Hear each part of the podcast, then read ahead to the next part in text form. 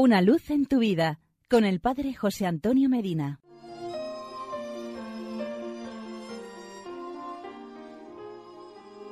Queridos amigos y hermanos, hoy 30 de noviembre celebramos a San Andrés, cuyo nombre significa varonil. Nació en Bethsaida, población de Galilea, situada a orillas del lago Genezaret.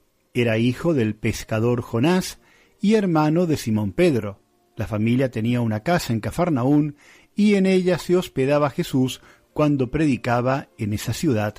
Andrés tiene el honor de haber sido el primer discípulo que tuvo Jesús junto con San Juan el Evangelista. Los dos eran discípulos de Juan Bautista y éste, al ver pasar a Jesús, exclamó, He ahí el Cordero de Dios.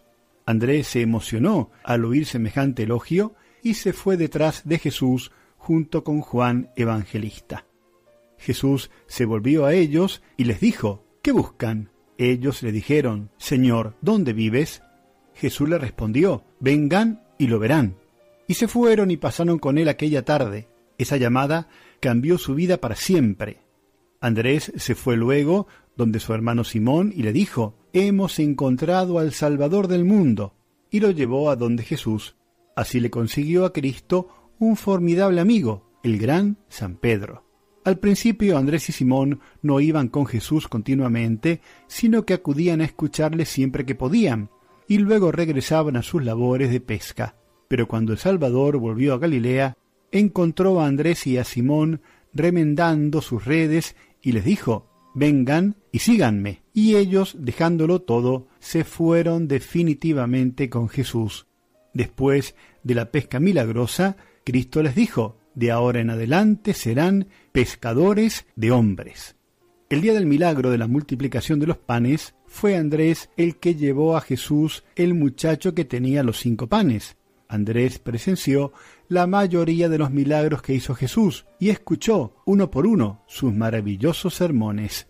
En el día de Pentecostés, Andrés recibió junto con la Virgen María y los demás apóstoles al Espíritu Santo en forma de lenguas de fuego y en adelante se dedicó a predicar el Evangelio con gran valentía y obrando milagros y prodigios.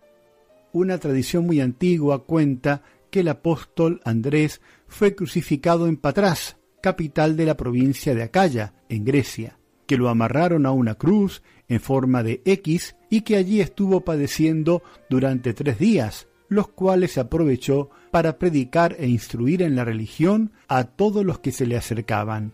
Dicen que cuando vio que le llevaban la cruz para martirizarlo, exclamó, Yo te venero, oh cruz santa, que me recuerdas la cruz donde murió mi divino Maestro. Mucho había deseado imitarlo a él en este martirio.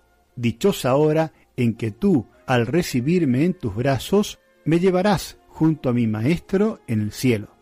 La tradición coloca su martirio en el 30 de noviembre del año 63, bajo el imperio cruel de Nerón. San Andrés ruega por nosotros, y porque es muy bueno estar juntos. Hasta mañana y que Dios nos bendiga.